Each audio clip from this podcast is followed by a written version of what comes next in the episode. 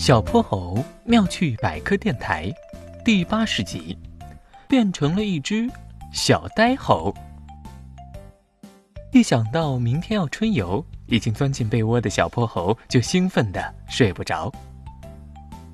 嘿嘿，哼猪这个家伙，明天一定会在大巴上忍不住给大家高歌一曲呢。龙小白会穿得漂漂亮亮的，憨憨说不定会带上什么新发明。耶！明天在仙山岛上的春游一定会非常棒，我真是太期待了。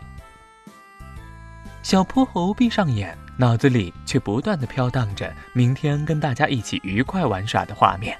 爬上床已经三四十分钟了，他还是没有睡着觉。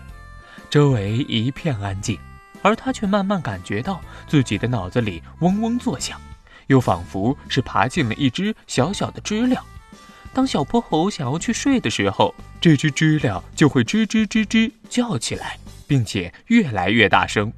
就这样，小泼猴经历了他人生中的第一次失眠。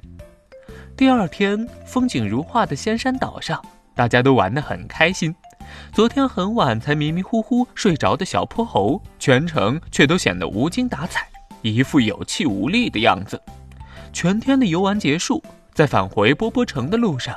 哼哼猪叽里呱啦跟大家闹成一团，小泼猴啊，这时却已经是昏昏欲睡了。嗯嗯，喂，小泼猴，今天的你怎么像换了一个人，一直蔫了吧唧的？你平时上蹿下跳的劲头都跑到哪儿去了？小泼猴抬了抬沉重的眼皮，还打了一个哈欠。嗯，哼哼猪，我昨晚没有睡好。今天一点精神都没有，啊！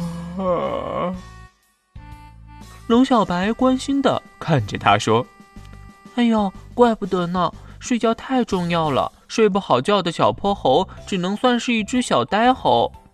你还不知道吧？睡着的时候，脑细胞会收缩到原来体积的百分之六十。”这样可以开放更多空间，让脑脊液把大脑深部的代谢废物清除干净。人一生要花三分之一的时间去睡觉，小学生每天要睡十到十一小时，才能更好的帮助大脑发育成长。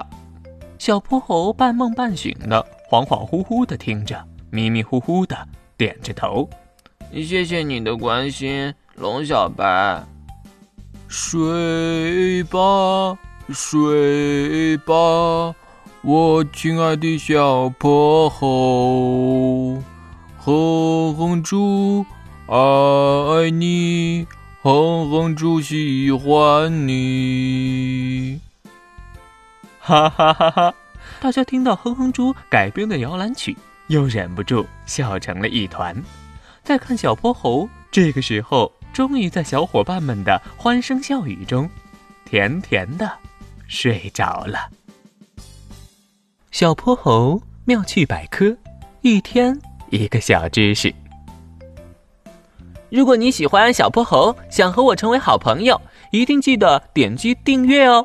同时，非常欢迎大家在节目下方留言，把心中的大问题、小问题告诉小泼猴，我们会从中挑出好玩有趣的来做解答和分享。被挑中问题的小朋友还会有一件小礼物送给你哟。